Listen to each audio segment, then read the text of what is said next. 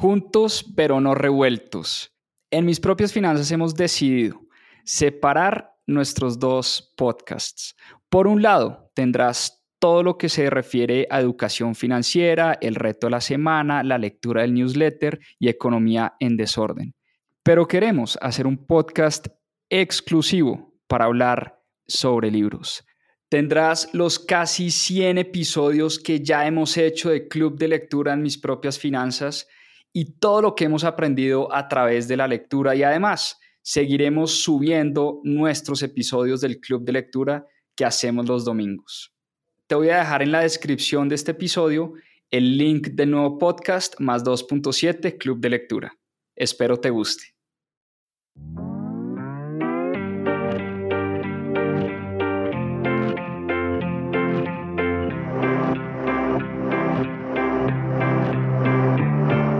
Hola, mi nombre es Juan Pablo Zuluaga, soy cofundador de Mis Propias Finanzas y quiero darles la bienvenida a Más 2.7, nuestro club de lectura.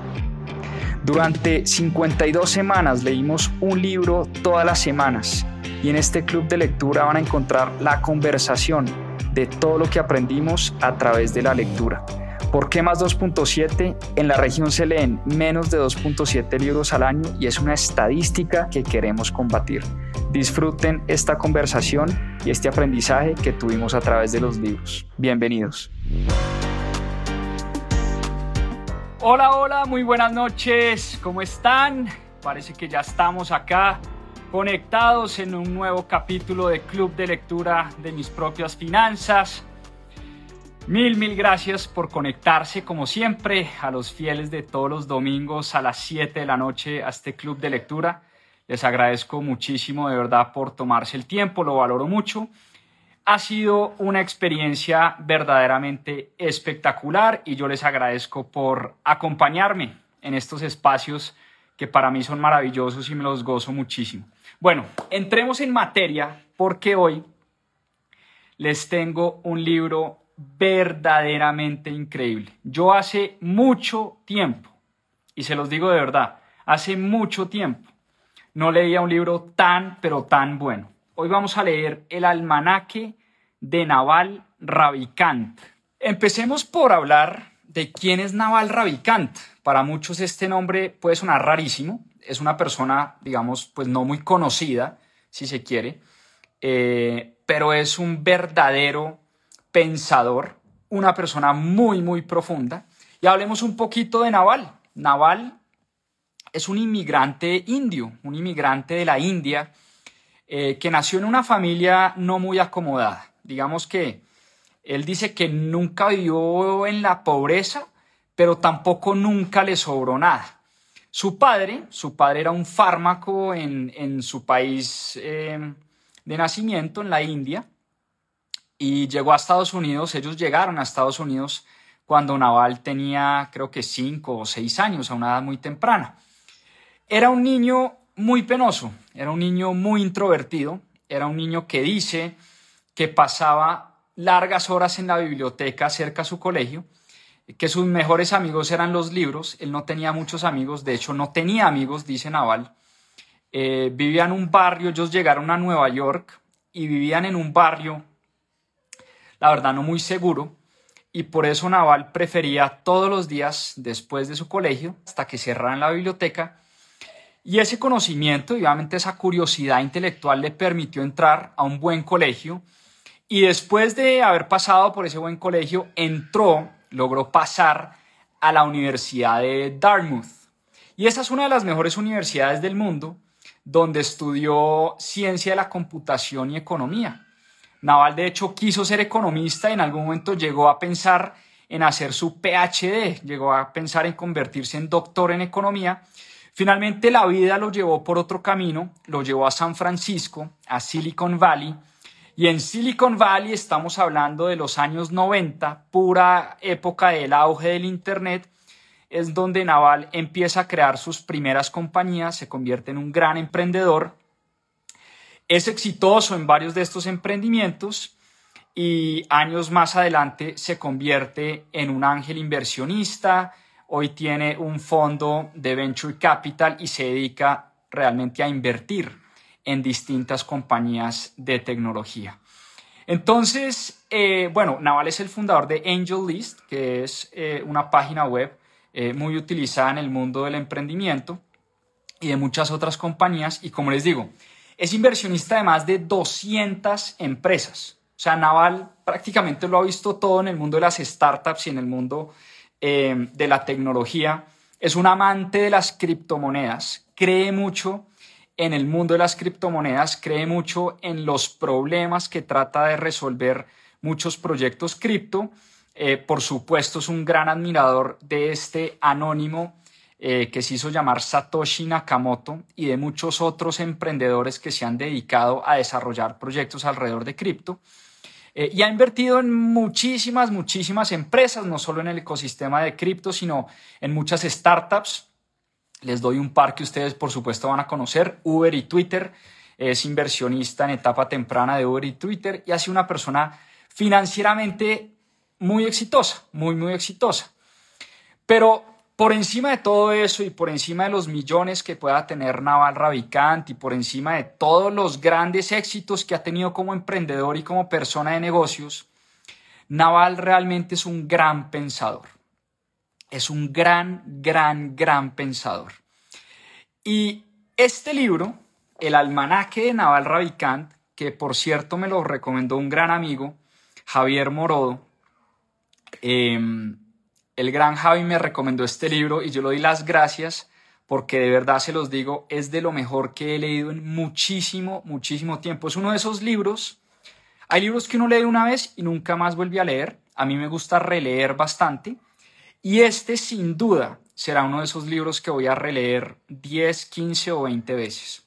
Hay muchísimo, muchísimo contenido en este libro, porque como les digo, este libro es la recopilación de las ideas de Naval Ravikant, de los tweets de Naval Ravikant, de los blogs y de lo que ha escrito Naval Ravikant y de lo que ha dicho en muchas de sus entrevistas.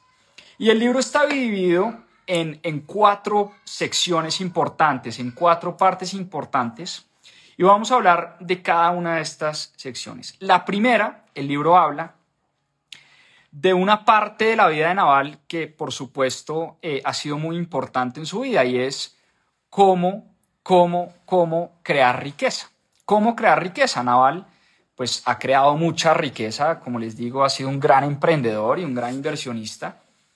Eh, y él dice que si a él le quitaran toda su fortuna, que si lo dejaran tirado, eh, si le quitaran todo, le robaran todo y le quitan toda su fortuna, todas sus cuentas de banco, en fin, y lo tiran en una calle, en un país eh, donde se habla inglés, es lo único que él pide, necesito que sea un país donde se hable inglés, si me tiran en una calle en un país donde se habla inglés, yo puedo llegar a construir la misma riqueza dentro de los próximos 10 años.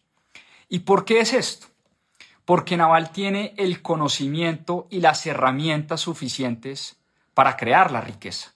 Naval Ravikant sabe crear riqueza, sabe cómo se hacen los negocios y por eso le pueden quitar absolutamente todo, le pueden quitar sus cuentas de banco, le pueden quitar su dinero, le pueden quitar su casa, le pueden quitar todo, pero si lo tiran en una calle en un país donde se habla inglés, él puede reconstruir su riqueza en los próximos 10 años.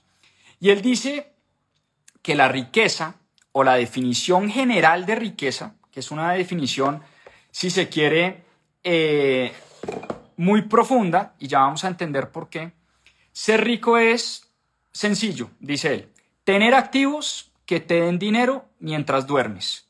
Y es tener la suficiente cantidad de activos o de patrimonio que paguen absolutamente todos tus gastos. Obviamente esto suena muy fácil y a 10.000 pies de altura, pero ya vamos a aterrizar este concepto de riqueza de Naval Ravikant.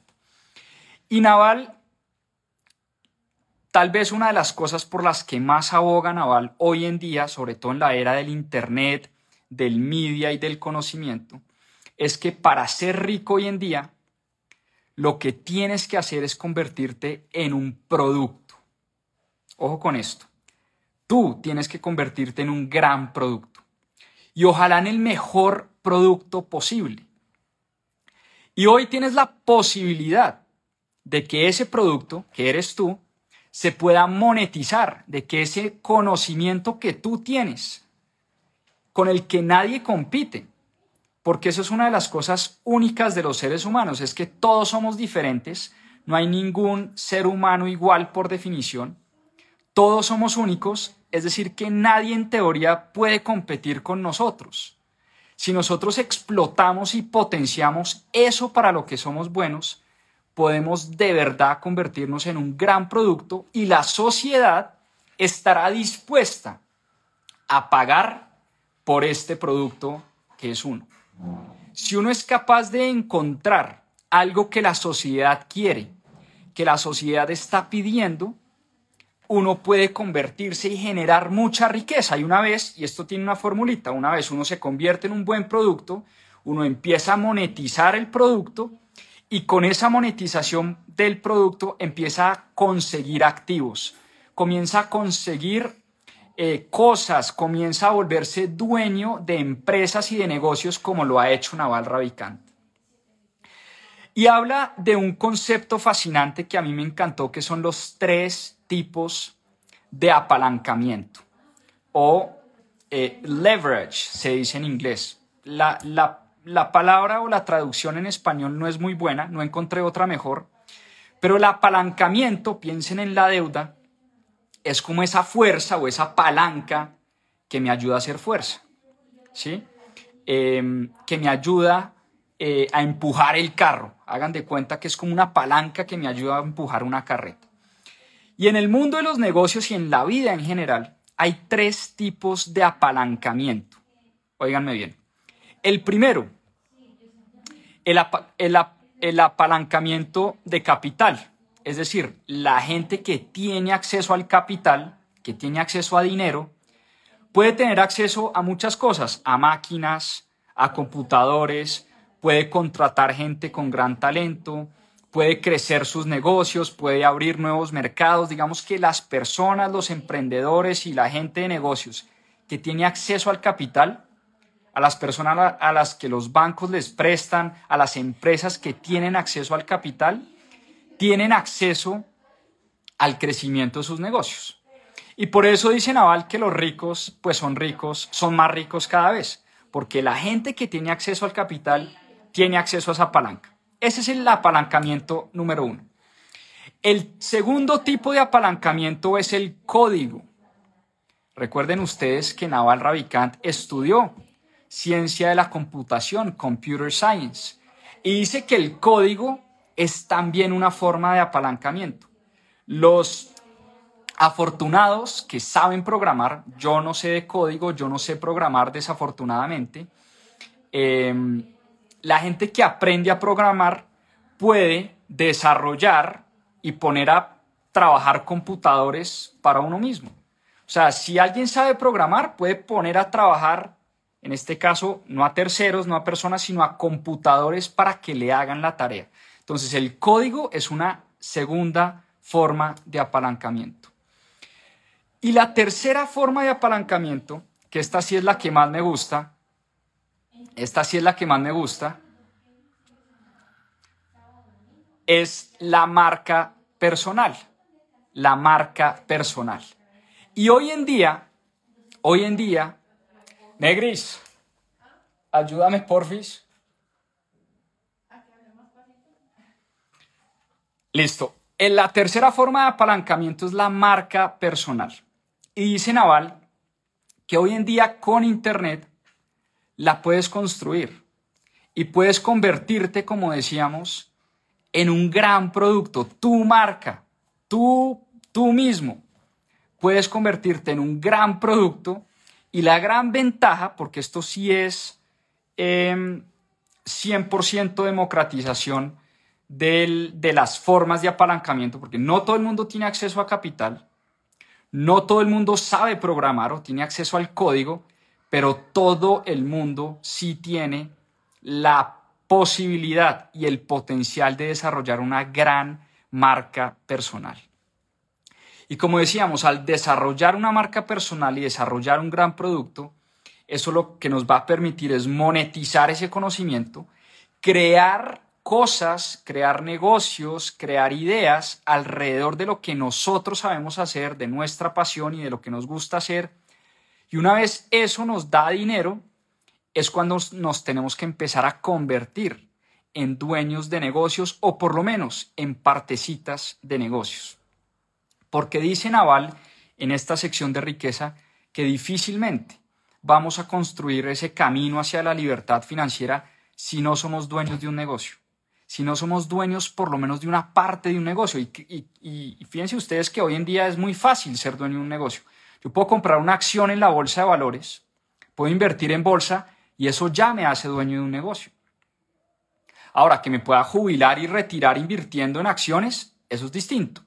Pero mañana puedo ser dueño de un negocio. Mañana apenas abra la bolsa, puedo comprar acciones de Apple, de Nubank, de Amazon, de Google, de cualquier compañía y me he convertido en dueño de un negocio. Entonces, de eso se trata un poco la generación de riqueza, porque aún la gente que tiene acceso a buenos salarios y a grandes salarios, demos dos ejemplos, los médicos y los abogados. Si no trabajan, no ganan. Si un abogado no trabaja, no factura. Si un abogado no está sentado en su computador leyendo contratos y trabajando, difícilmente va a facturar. Lo mismo un odontólogo. Si un odontólogo no atiende citas todos los días, no factura, no gana dinero. Un, doctor, un médico que tiene su consulta, si no está todo el tiempo dando consultas, pues no va a ganar. Entonces, difícilmente uno llega a punta de salario eh, a esa libertad financiera, como dice Naval y por eso debemos buscar como sea ser dueños de algo. Y dice, eh, esta me gustó mucho, que hay tres formas de jubilarse o de retirarse. La primera, como dijimos, es construyendo un patrimonio lo suficientemente grande que pague todos nuestros gastos. Esa es la primera forma de retiro.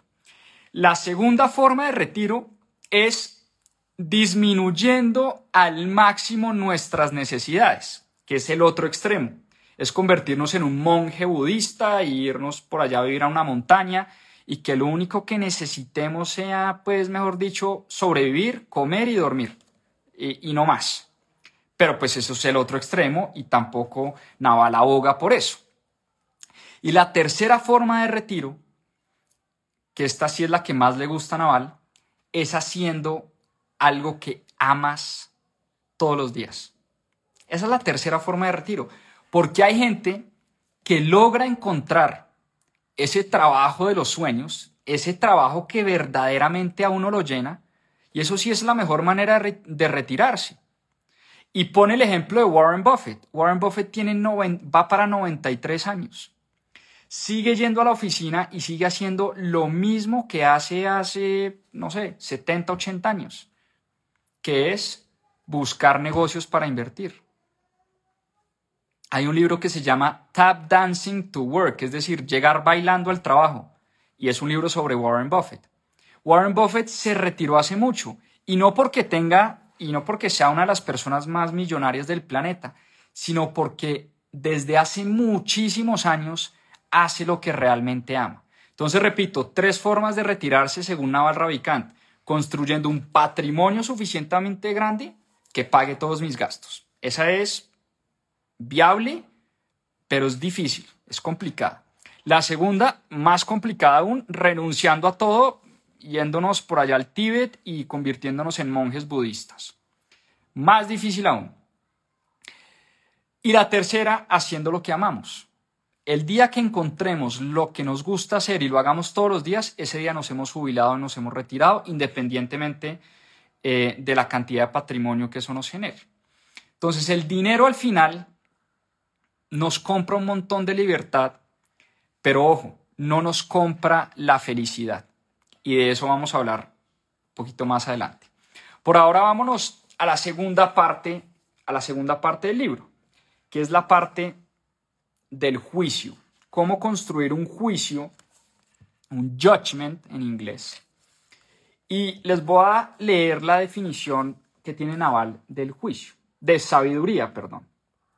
Y dice, la definición de Naval de sabiduría es, abro comillas, Conocer las consecuencias de largo plazo de tus acciones. Repito, la definición de Naval Ravikant de sabiduría es, abro comillas, conocer las consecuencias de largo plazo de tus acciones. ¿Qué frase más potente? Somos sabios el día que entendemos y empezamos a, a conocer a profundidad lo que nos pasa en el largo plazo de acuerdo a lo que hacemos todos los días. Y dice Naval Ravikant que hay tres decisiones fundamentales y esenciales en la vida en las que uno no se puede equivocar. O uno sí se puede equivocar, pero si uno se equivoca, la va a pasar muy mal y hay que corregir muy rápido. La primera decisión es dónde vives. Uno a veces piensa muy poco en eso, en dónde quiero vivir. Entonces, la primera decisión importante es dónde voy a vivir. ¿Será que Bogotá es el mejor sitio para vivir, el mejor sitio que puedo encontrar para mi familia? ¿O simplemente vivo acá porque nací acá y porque mi familia es de acá y porque en teoría es más fácil vivir acá que en otro lugar? Pero escoger el lugar donde vas a vivir es una decisión importantísima. La segunda decisión, que para mí realmente es la más importante, esa para mí es la número uno, es con quién te casas. Ojo con esto. Esa sí es la decisión más importante que uno puede tomar en la vida. ¿Con quién te casas o con quién decides pasar el resto de tu vida o con quién decides compartir tu vida? No necesariamente pues tiene que ser eh, un, matrimonio católico, ni mucho menos. No, es con quién decido pasar el resto de mi vida. Esa sí es una decisión que te puede o catapultar a la luna y hacer que tengas una vida muy feliz y muy plena, o te puede llevar al abismo. Uno se casa mal y se lo llevó el que lo trajo. Y la tercera decisión importantísima para Naval Ravikant, que requiere de mucha sabiduría, es dónde trabajas o en qué trabajas.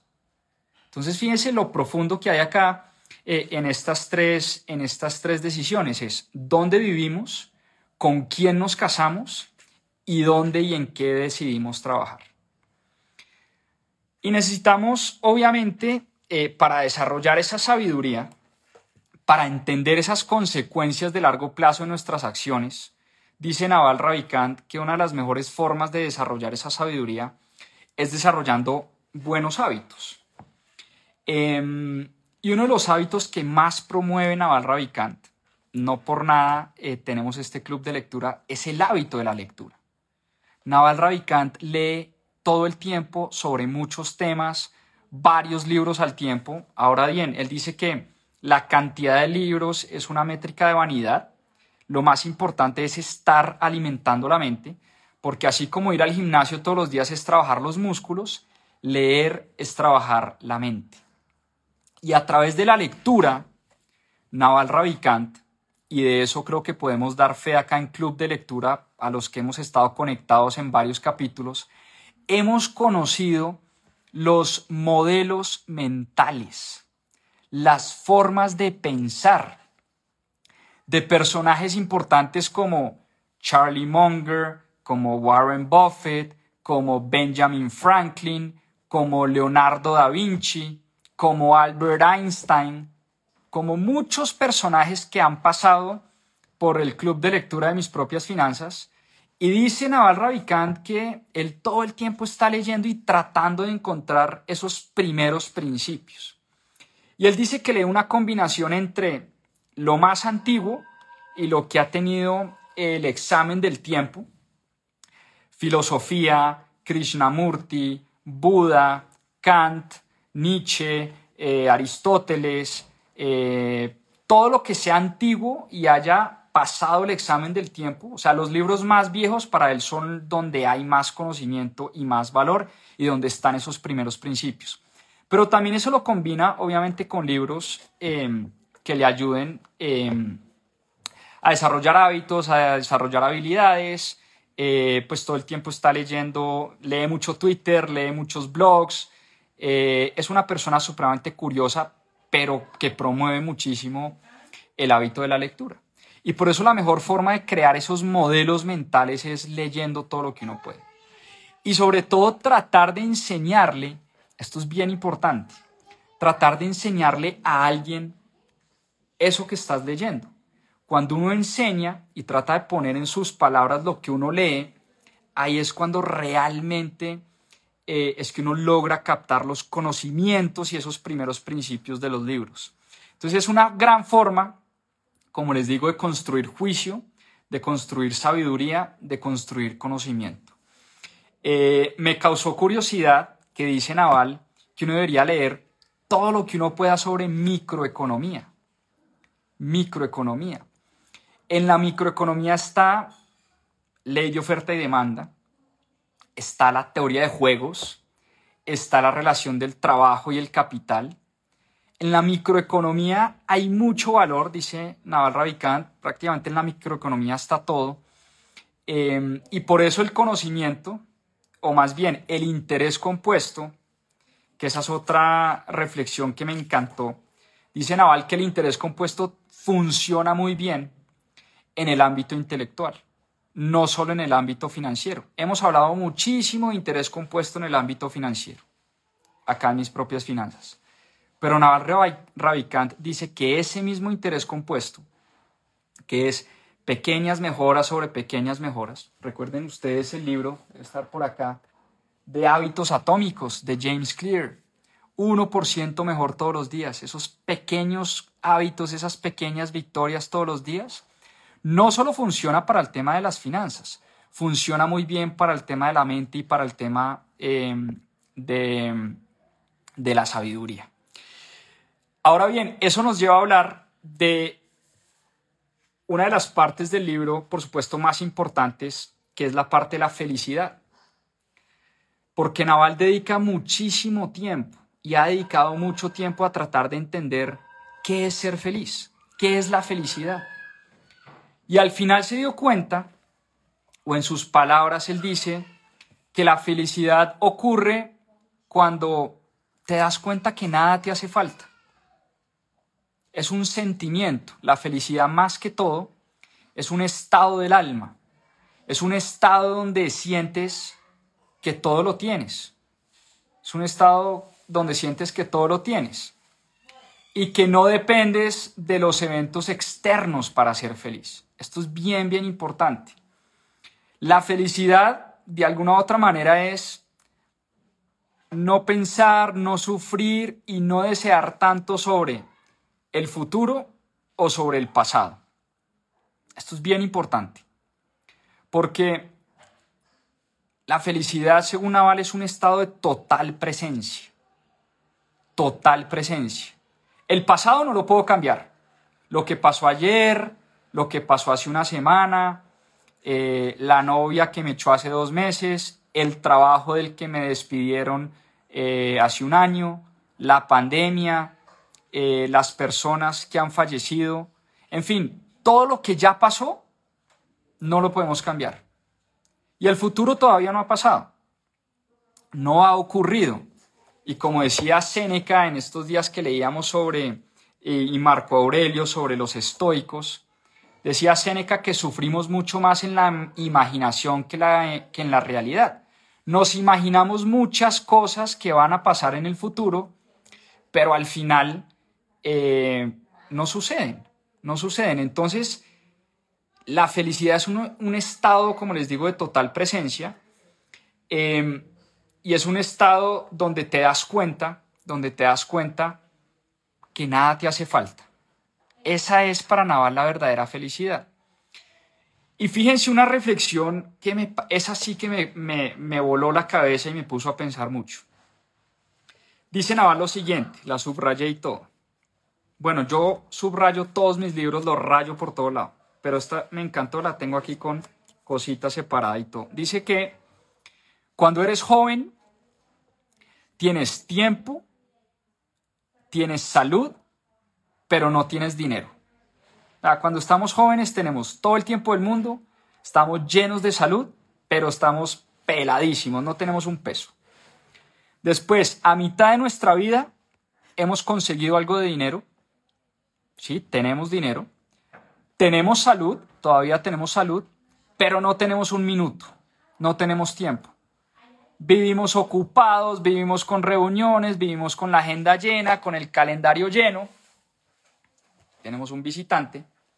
Con la agenda llena, con el calendario lleno, no tenemos un minuto en la mitad de nuestras vidas. Y cuando estamos viejos, óiganme bien, tenemos mucho dinero, tenemos poco tiempo, se nos acabó el tiempo y se nos acabó la salud. No tenemos salud. Entonces, cuando te das cuenta, imagínense ustedes, te das cuenta que trabajaste toda la vida por dinero, lo conseguiste y llegaste a un momento de tu vida donde se te acabó el tiempo, te queda muy poco de vida, pero además, lo más triste de todo, no tienes la salud suficiente para disfrutarla. Entonces, ¿cómo encontrar, no? Esa trilogía de mariscos, ¿cómo encontrar salud, tiempo y dinero al mismo tiempo? Es un tema muy complejo que me puso a reflexionar y me puso a pensar mucho. Yo creo que estoy en ese momento de, mi vida donde estoy, en, en la mitad de mi vida, donde he hecho negocios, he logrado conseguir algo de dinero, estoy muy bien de salud, pero no tengo un minuto. Vivo ocupado, vivo con la agenda llena, no tengo tiempo.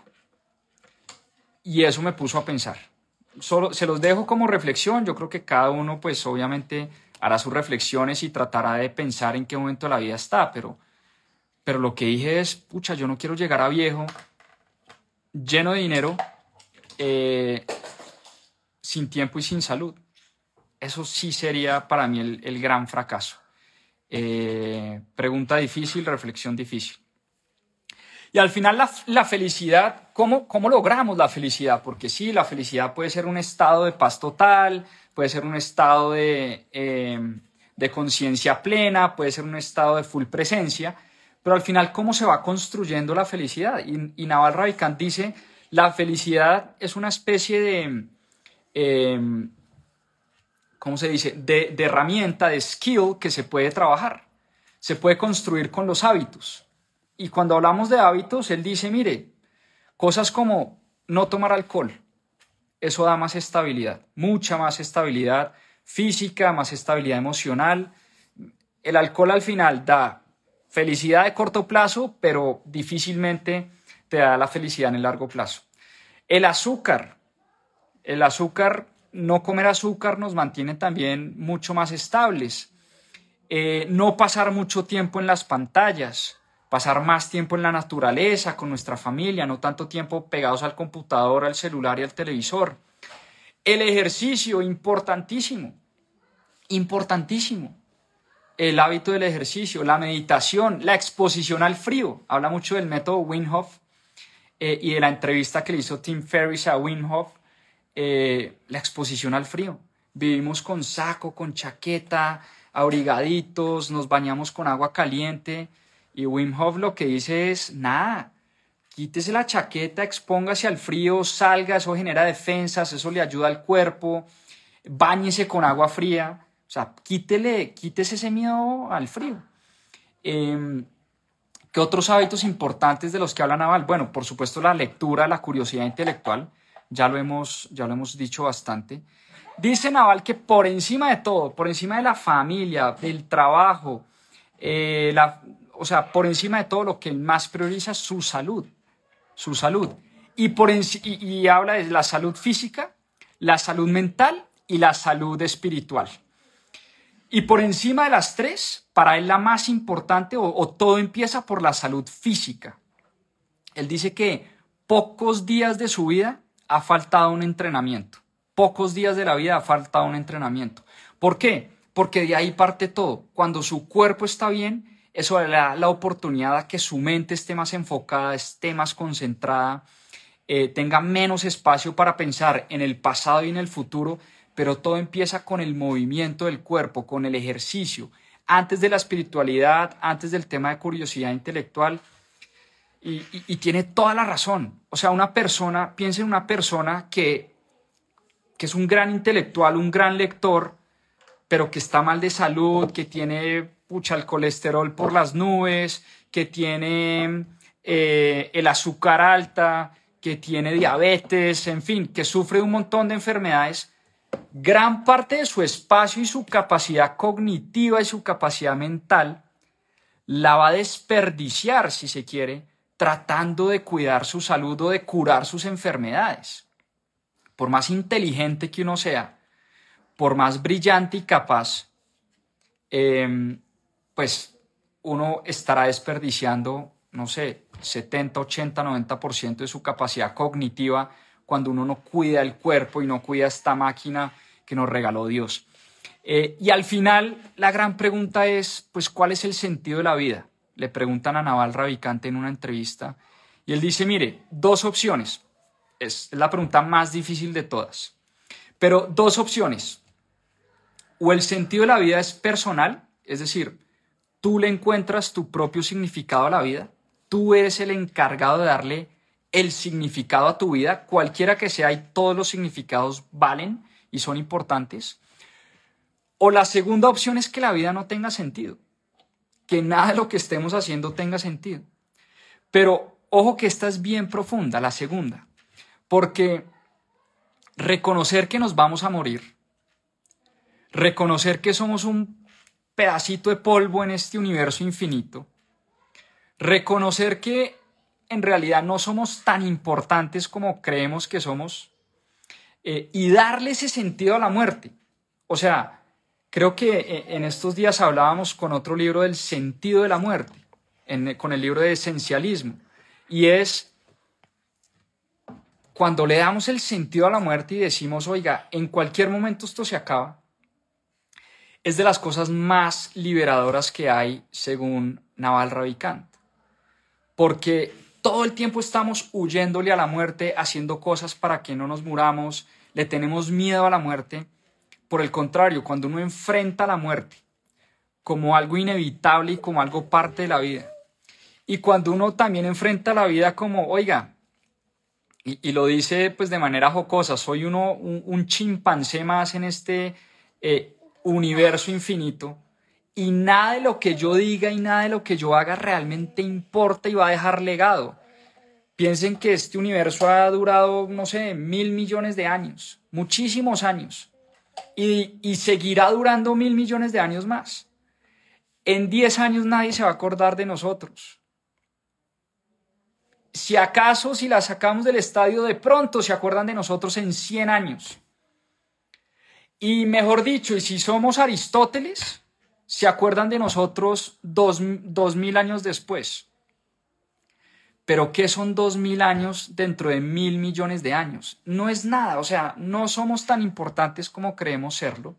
Entonces, pues bajémosle a, a esa ansiedad, nos dice Naval, démosle esa importancia y démosle ese sentido a la muerte que realmente se merece, porque al final la vida tiene dos opciones, o tiene un significado muy importante que tú se lo das, un sentido que tú te encargas de dárselo, o realmente la vida no tiene sentido, entonces lo único que tengo que hacer es gozarme la vida y pasar un buen rato, porque como decía, eh, como decía Albert Camus, antes de la muerte éramos nada, después de la muerte somos nada, somos un pedazo de nada en medio de la nada, o sea, no somos, no somos tan importantes como creemos serlo, no, leemos, no nos tomemos tan en serio la vida, es como el mensaje final de Naval.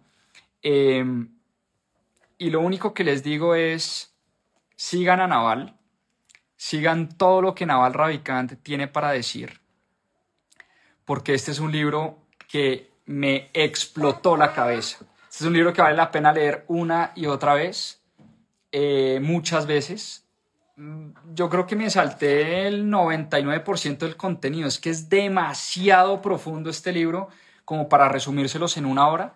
Pero espero y mi objetivo era dejarlos picados, dejarlos con algo de interés para que sigan a Naval, sigan su cuenta de Twitter, lean su blog, vean sus entrevistas eh, y me cuenten qué les parece. Un abrazo, chao, chao, feliz noche.